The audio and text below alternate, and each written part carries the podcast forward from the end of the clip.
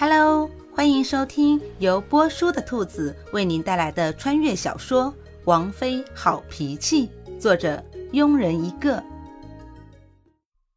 第九十六章，古欣欣伸手接过一片落叶，放在手里旋转着，一脸无所谓的答道：“嗯，妖娆跟我说过了，到了就到了，掀不起什么浪的。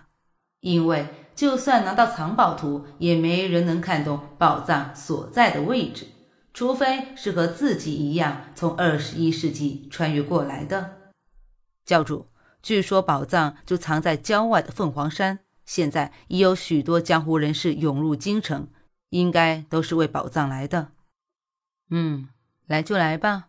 只是我很好奇，有没有人能找到藏宝藏的地点？难不成还有人傻到把整个凤凰山给翻过来？呃，教主一点都不担心。云彻好奇地问：“真想知道教主脑子里都想些什么。”貌似那张藏宝图还是教主交出去的，不会是假的吧？这一刻，云彻无比的怀疑，像是读懂了云彻心中所想。古欣欣悠悠地说：“藏宝图是真的，只不过有些地方我稍微改动了那么一下，把藏宝的位置改得隐晦了一点。”云彻的嘴角狠狠地抽搐了一下。教主确定只是改的隐晦了一点，上面那些鬼画的符号，估计除了教主，没人会知道什么意思了吧？记得当初教主把藏宝图交给自己的时候，自己忍不住好奇，偷偷的瞄了一眼，除了能看懂上面画的是凤凰山外，上面的符号见都没见过，也不知道教主是怎么发明出来的那些符号。此刻，云彻深深的觉得。教主不是一般的腹黑。对了，教主，另外三位护法也都来到京都，要求见见教主。不会也是因为藏宝图来的吧？如果是，就告诉他们打哪来回哪去。藏宝图的事情，别让他们插手。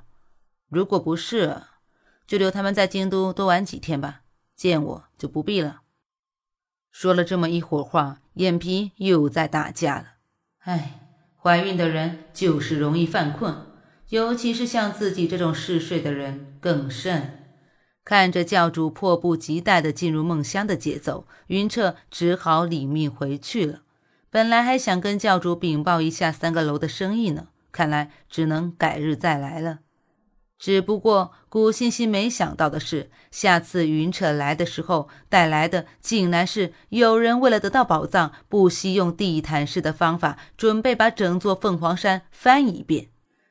越来越多的江湖人士涌入京都，给京都的百姓带来了很多麻烦，打架事件层出不穷，每天都会上演好几出。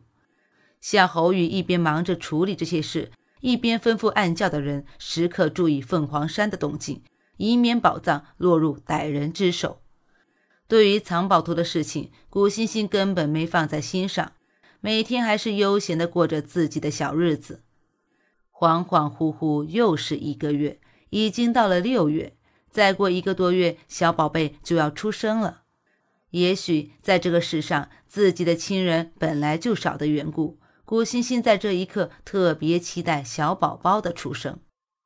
孑然一身，无牵无挂，纵然不会有痛苦，但也没什么幸福可言。